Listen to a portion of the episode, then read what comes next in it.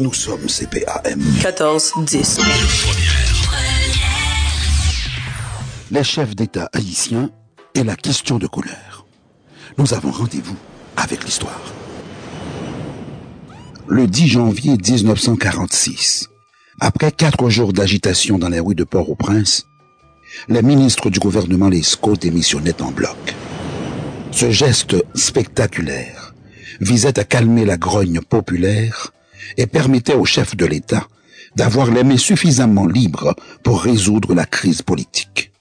Sans hésiter, le président Lescaut fit alors appel à maître Émile Saint-Lô, éminent juriste et professeur de droit, qu'il chargea de lui composer le ministère de la dernière chance. Maître Saint-Lô était un adversaire déclaré de Lescaut, qu'il attaquait régulièrement à cause de sa mulatrophilie.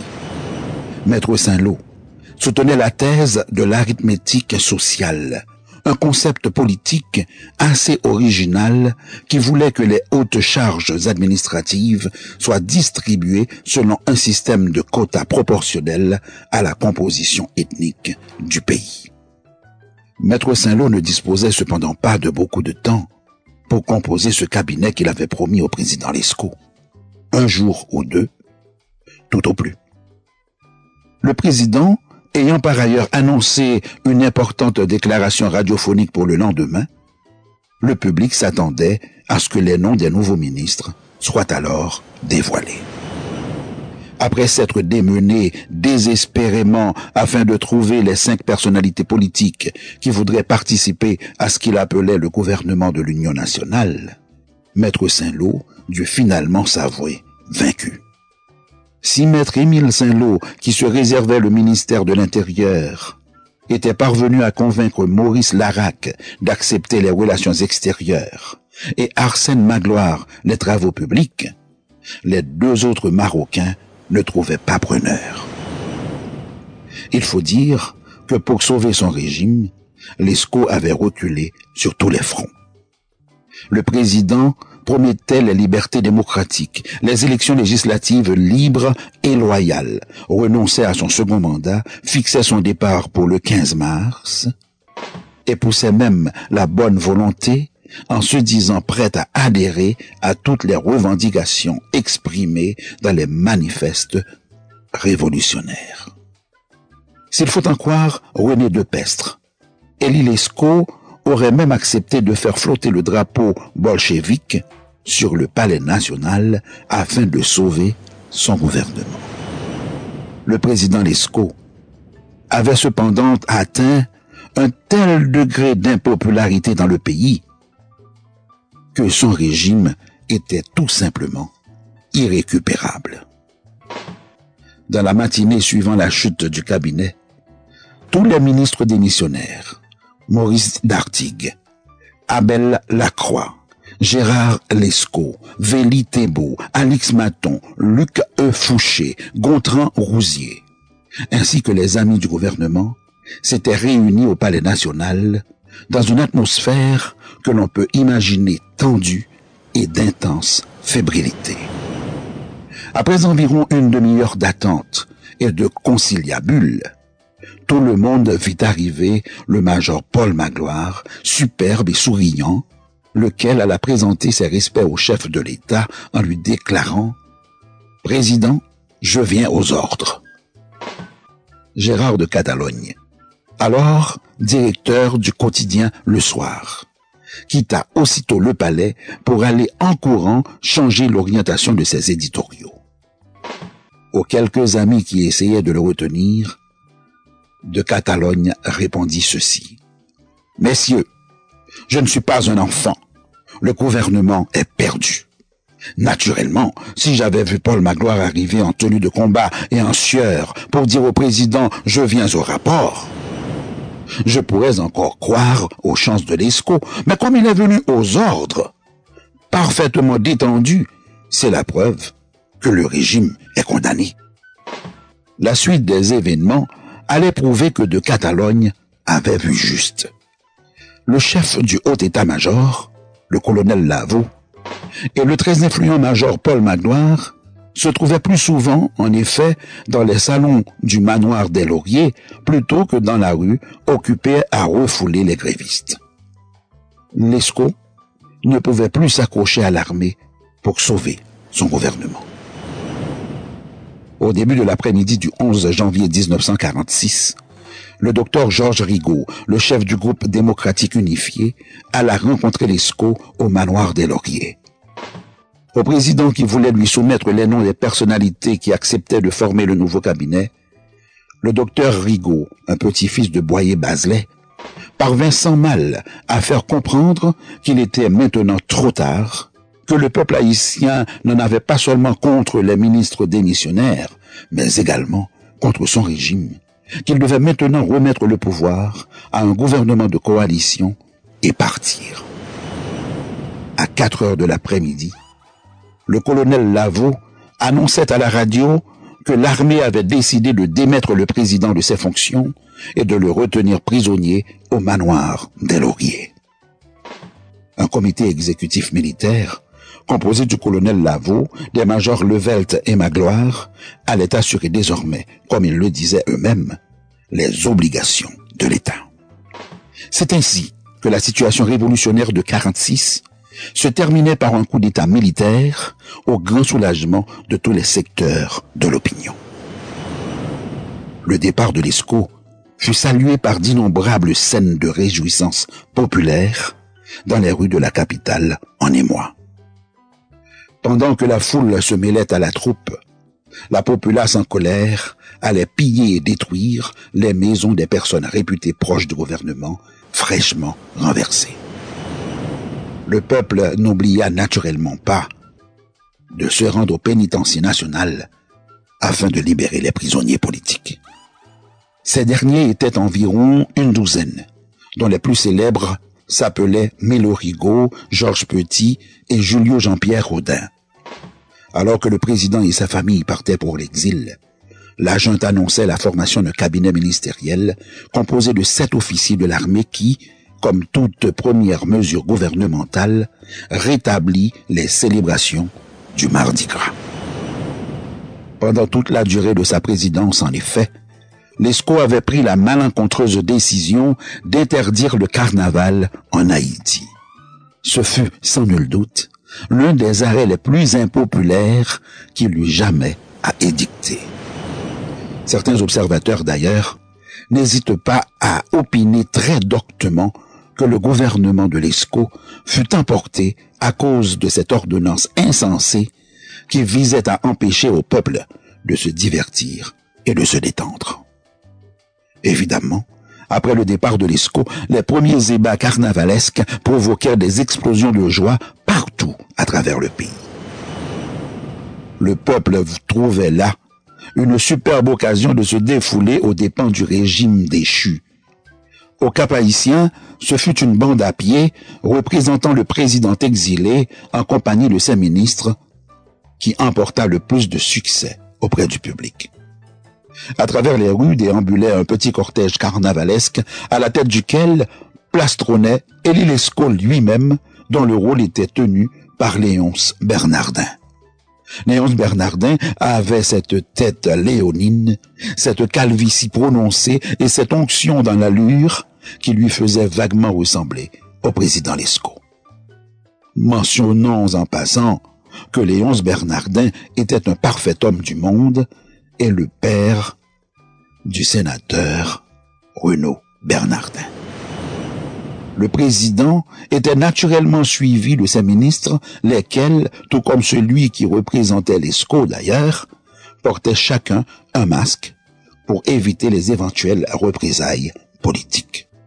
Tous les ministres suivaient le chef de gouvernement déchu avec une inscription indiquant le ministère qu'ils avaient l'honneur de diriger tout en trimballant deux énormes sacs censés contenir les millions qu'ils avaient volés pendant leur passage à la direction des affaires de l'État. C'était le dernier ministère de l'ESCO. Le plus triste de cette aventure, c'est que pour avoir joué au ministre d'Élie Lescaut, la plupart de ces jeunes gens allaient connaître le bannissement définitif de la fonction publique. malgré la protection du masque dont il s'était muni par prudence, il ne fut pas extrêmement difficile pour le public de deviner qui tenait le rôle de qui au cours de cette innocente mascarade. Celui qui devait en pâtir le plus fut bien entendu le jeune homme qui s'était périlleusement exposé en représentant Luc E. Fouché, le ministre des Travaux publics de l'ESCO. Quand la bande de joyeux lurons passa devant l'Union Club, où se trouvait Fouché lui-même, celui-ci, sans se troubler le moindrement, ni manifester ses sentiments, resta stoïquement à les regarder défiler. Une fois remis en selle, Fouché, avec son caractère exceptionnellement vindicatif, persécuta le malheureux qui avait osé le ridiculiser, s'abstint surtout de le laisser caser dans un poste de l'administration publique, comme ce dernier aurait pu s'y attendre ou était en droit de l'espérer. On tirera de cette histoire la moralité suivante. Il est très imprudent pour les faux ministres de se moquer des vrais. Ceux-ci peuvent toujours le redevenir, tandis que ceux-là ne le sont jamais que le temps d'un carnaval.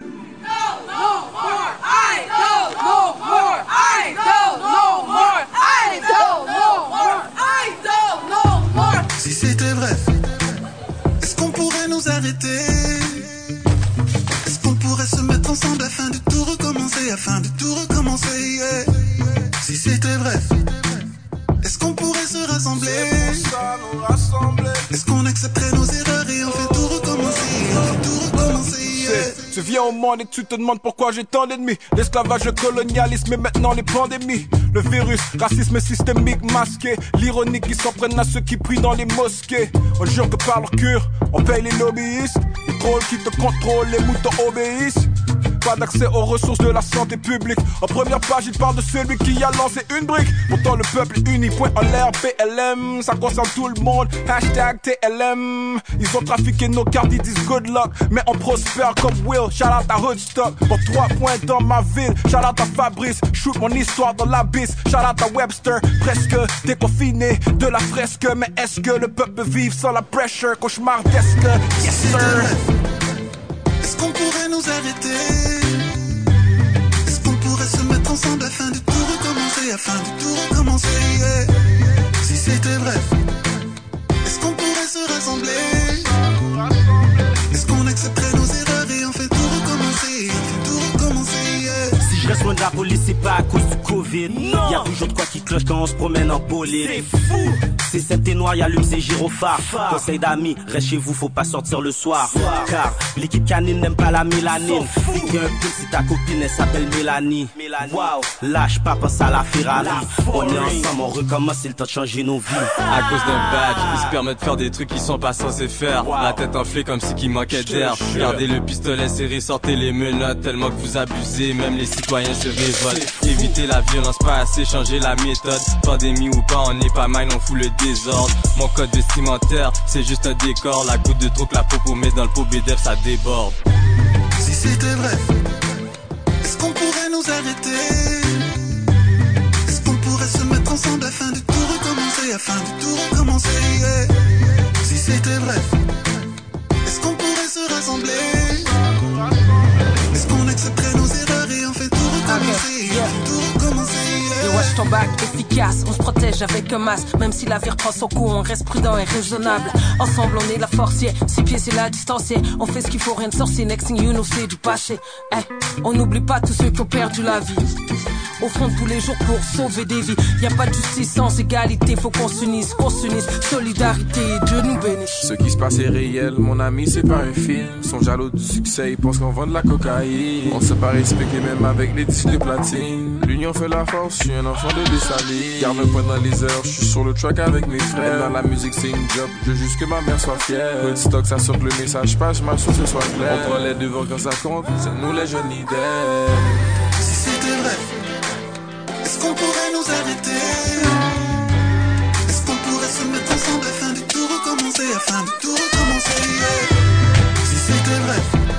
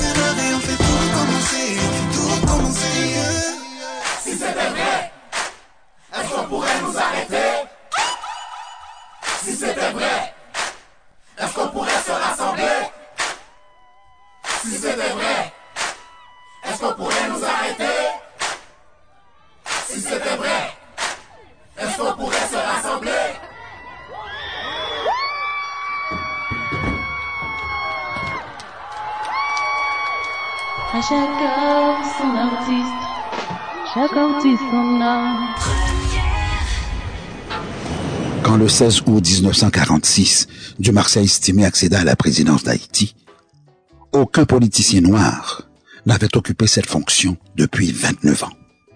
La capitale haïtienne était alors secouée par les récriminations exaltées des noiristes et le mouvement de 1946 était à son sommet. Souvenons-nous que le pathétique cortège du nouveau président ne fut pas applaudi une seule fois dans les rues de Port-au-Prince après son élection. Estimé était un politicien solitaire qui cherchait désespérément à rompre cet isolement absolu où l'avaient acculé les politiciens noirs et mulâtres. Son premier geste de chef d'État fut d'aller serrer la main du sénateur mulâtre Max Hudicourt, lequel avait solennellement juré de démissionner dans le cas où estimé serait élu président. Le sénateur Émile Saint-Lô, politicien influent et chef idéologique incontesté du noirisme, s'était montré tout aussi hostile à l'égard d'Estimé. Le matin même des élections, lorsqu'à sa grande consternation, Saint-Lô se rendit compte qu'Estimé allait devenir chef d'État, il se mit en colère, sortit en trombe de la chambre et s'adressa à la foule massée au dehors en criant ces mots. Peuple, il vous donne coup d'estimé. Selon Lionel Paquin, politique de classe et de couleur édition 1988, page 93. C'est donc au milieu de la tourmente sociale que le nouveau président prit les commandes de l'État et voulut composer un ministère d'union nationale. Malgré la psychose de couleur qui obsède le pays, nous dit George Corventon, estimé tente de planer au-dessus des partis et fait appel à des hommes marquants de différentes couches sociales. Port-au-Prince, au cours des ans, 1991, volume 7, page 100. Moins d'un mois après la formation de ce gouvernement de coalition, Estimé faisait face à une crise ministérielle majeure l'origine du différent politique était essentiellement d'ordre coloriste. Pendant une semaine, l'opinion publique fut tenue en haleine par le conflit entre Daniel Fignolet, le leader des masses démunies de Port-au-Prince, alors ministre de l'Éducation et de la Santé, et le docteur Georges Rigaud, ministre de l'Agriculture et du Commerce, incapable d'arriver à une conciliation entre un ministre noir et un ministre mulâtre, estimé fut forcé d'accepter la démission en bloc de son gouvernement. Encerclé par une horde d'intellectuels de la classe, estimé à leur différence cependant, n'avait pas l'esprit aigri, n'était pas du tout ravagé par les rancœurs et les ressentiments sociaux. Descendant de notables ruraux, élevé par un oncle sénateur, Estilus estimé, enseignant, avocat, député, ministre, estimé n'avait jamais vraiment connu les douloureux tourments de la ségrégation sociale. D'ailleurs, la femme d'estimé, Lucienne Heurteloup, était une mulâtresse de la bourgeoisie traditionnelle de Port-au-Prince. Estimé, qui surnommait sa voiture le tombeau des mulâtresses, en aurait épousé une de toute façon. On raconte en effet que lorsqu'il était ministre de l'instruction publique sous Vincent, Estimé fut un jour reçu à dîner chez un grand bourgeois mulâtre des cailles qui appréciait énormément sa compagnie. Le ministre estimé, qui de son côté n'avait pas été insensible aux charmes affichés de la fille de son hôte, adressa à celui-ci une demande en mariage en règle, enveloppée dans des formes aussi parfaites que délicates. C'était au moment du dessert. Estomaqué, le brave bourgeois refusa poliment cette requête inopinée en s'exclamant « Du Marseille, mon cher, au lieu de vouloir devenir le mari de ma fille, pourquoi ne pas rester l'ami de mon fils ?» La ville d'Écaille se serait régalée de l'anecdote et en aurait fait les gorges chaudes pendant des lustres, bien après que, si l'on en croit l'histoire, la ravissante mulâtresse eut convolé en juste noces avec un bourgeois noir de Jacmel. Estimé était un politicien professionnel qui possédait l'art d'utiliser le clientélisme comme instrument privilégié afin d'augmenter son influence personnelle et élargir sa base sociale. C'est ainsi qu'il voulut favoriser la formation d'une bourgeoisie noire en procurant aux membres proéminents de la classe majoritaire tous les moyens de s'enrichir. Dans son raisonnement, si les nouveaux natifs noirs arrivaient à dialoguer en qualité de partenaires financiers avec les membres de la bourgeoisie traditionnelle, en d'autres termes avec les mulâtres, la moitié des rivalités de couleur et des, euh, et des vieilles rancunes sociales se trouveraient du même coup abolies en Haïti. La petite bourgeoisie noire ne se le fit pas dire deux fois. Ce fut la course à la fortune rapide et aux prébandes. C'est dans ce contexte précis que la florissante industrie de la figue banane succomba aux appétits déchaînés des uns et des autres et s'écroula de manière catastrophique en ces prospères années d'après-guerre. Prisonnier de la classe majoritaire à laquelle il appartenait et dont il voulait favoriser les ambitions, estimé s'enlisa pour son malheur dans un bourbier de malentendus sordides et de calculs intéressés. À entendre Lionel Paquin, la bourgeoisie noire avait l'opportunité inattendue et magnifique de s'établir dans le monde des affaires. Avec l'aide généreuse de leur gouvernement, ils lui tournèrent le dos. Les vrais bénéficiaires de la belle époque de prospérité du mini-boom furent les mulâtres. Ils consolidèrent leur hégémonie dans les affaires. Presque tous les hôtels, pour ne pas dire tous, furent construits par les mulâtres grâce au financement généreux du gouvernement d'Estimé. Leurs entreprises prospèrent au-delà de leurs rêves. Des contrats pour des travaux publics grandioses allèrent aux firmes mulâtres. Les ingénieurs étaient des mulâtres. Le leader mulâtre, le sénateur Louis Desjoie, président de la Chambre de commerce, en toute sécurité, travaillait avec diligence pour devenir multimillionnaire. Pourtant, les mulâtres étaient dominés par un complexe de persécution plus alarmant que jamais. Page 101 du même livre. Depuis l'élection d'Estimé, en effet, l'élite traditionnelle se trouvait tourmentée par une sorte de grande panique collective. N'oublions pas que c'est sous Estimé que se déroula l'affaire Vieux-Rémy.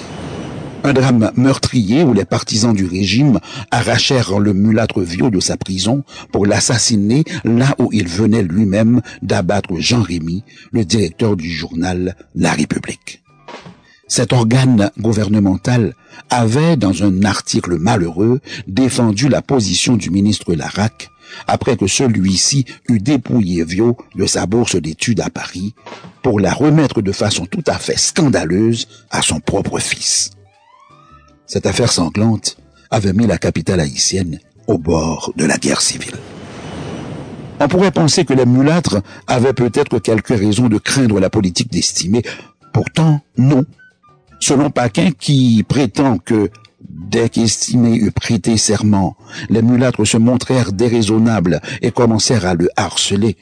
Si l'on avait demandé à un mulâtre pourquoi il était contre-estimé, il aurait trouvé la question absurde malgré tout l'argent qu'il faisait sur le marché noir de l'après-guerre. En plus des fabuleux contrats pour les travaux publics qu'Estimé leur avait donnés, il n'était pas satisfait. Les mulâtres n'avaient jamais fait autant d'argent. Pourtant, ils demeuraient hostiles, maussades et toujours prêts à conspirer. Ils tournaient le dos à la bonne volonté du gouvernement. Estimé n'était pas contre eux. Il voulait simplement une certaine parité avec les Noirs. Page 101. Convaincu que le pays ne pourrait avancer sans l'alliance de ces deux élites, du Marseille estimé noua de fortes relations dans chacune de ses classes dominantes et sut toujours réserver aux mulâtres une place privilégiée dans son gouvernement. Proche des Jean Magloire, Jean Fouchard, Robert Bossan et Albert Silvera, il confiait en décembre 1947 au jeune Carlet Auguste, un mulâtre de vieille souche capoise, les ministères du commerce et du tourisme. Plein de confiance en ce fonctionnaire dynamique, Estimé l'appela plus tard pour lui remettre le portefeuille des finances. Carlet Auguste allait devenir le dernier à occuper cette fonction sous la présidence d'Estimé. Un mois avant son renversement, le président estimé, qui traversait sans doute un moment d'abattement, aurait déclaré à sa femme, Je suis fatigué, dégoûté du pouvoir, je m'en vais. Les politiciens n'en veulent qu'à l'argent, la bourgeoisie ne me comprend pas et pourtant, je suis son paratonnerre. Mais il en viendra un autre après moi qui sera un extrémiste et alors, à ce moment, elle me regrettera. Il sera trop tard. Nous avons rendez-vous l'histoire. Selon Lucienne H. Estimé, dans Du Estimé, page 110. Quand Estimé dénonce la convoitise des politiciens obsédés par l'argent, il pense aux noiristes les plus cupides de la classe. Quand il parle de l'incompréhension de la bourgeoisie, Estimé fait allusion à l'indifférence hostile des mulâtres de Port-au-Prince qui dirigèrent contre son gouvernement les critiques les plus acerbes. C'était le cri du cœur d'un homme écartelé. Mesdames, Messieurs, passagers à bord, nous vous remercions d'avoir choisi le train de l'art pour un voyage culturel dans le monde artistique. Espérant que vous serez toujours fidèles à notre rencontre dominicale, nous vous donnons rendez-vous pour notre prochain départ dans 6 jours et 22 heures. D'ici là, prenez le temps de vous écouter. Plus on s'écoute, mieux on s'entend. Pour que l'union soit faite, nous offrons un baiser fraternel à l'humanité tout entière.